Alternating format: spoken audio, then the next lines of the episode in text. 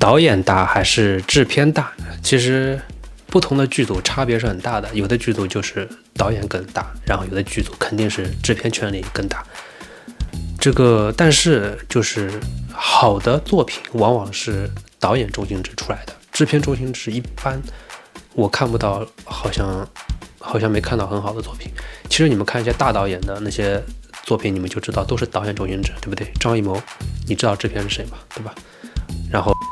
好啊，冯小刚也好，都是都是看导演的嘛，对不对？导演中心制。那么有的时候别人会说啊，一部戏好像演员中心制，演员中心制，演员中心制是不可能的，演员中心制是绝对不可能出好片子的。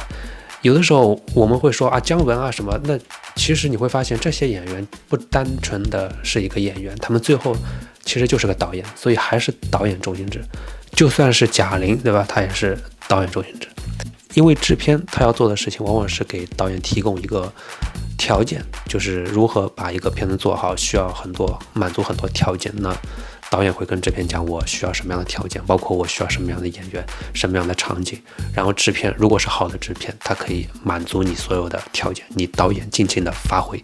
那我觉得这是一个非常好的，会有一个非常好的结果。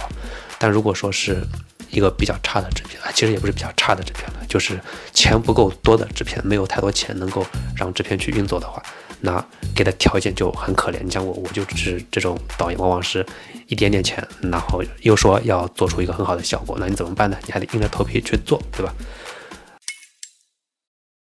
制片实际上是服务于导演的，只有当制片好好服务导演的时候，那。我们讲才会有一个比较好的结果。至于很多人说这个国外，特别是那些好莱坞啊什么，他们有成熟的工业体系啊，那个好的制片，然后做出很多好的片子。但实际上那些片子不是我嘴里说的好片子啊。其实那些我们讲起来都是叫做爆米花电影，他们不叫好片子，他们可以说是成功的片子。但是成功不代表好，好也不代表成功。当然了，如果好片子又能获得商业上的成功，那我们讲那是最好的。所以，当我们问起来就是导演大还是制片大的时候，那其实答案是，如果它是一个商品，它是一个有标准化的工业流程的话，那它就是制片更大。但是很多时候，导演是在搞创作，特别是一些大导演，他们是在创作一个故事。那这个时候呢，就是导演大。如果这个时候导演还听制片的，还去听莫名其妙的人的意见，这个后果是不堪设想的。事实上，好的制片就不会太干涉导演。就拿我自己来讲，我那么就是不知道多少线的导演，就制片都不会管我的。我我最早跟我比较关系好的一个制片，他帮我弄筹备一个片子，他从头到尾就没有出现过。然后片子弄完以后，他发了条消息过来说：“哎呀，我这个没有空过来。”就就是这样的。然后后来我又遇到一个制片啊，他也是一样的。他在前期我们当然会聊很多，但是在拍摄当天他只出现过一次，早上来的。来完以后他看了一下啊，什么都 OK 了，都到人也到齐，设备这个道具什么都 OK，然后他就跟我说你好好干，然后他就走了。那我觉得这些制片都很懂事嘛，对不对？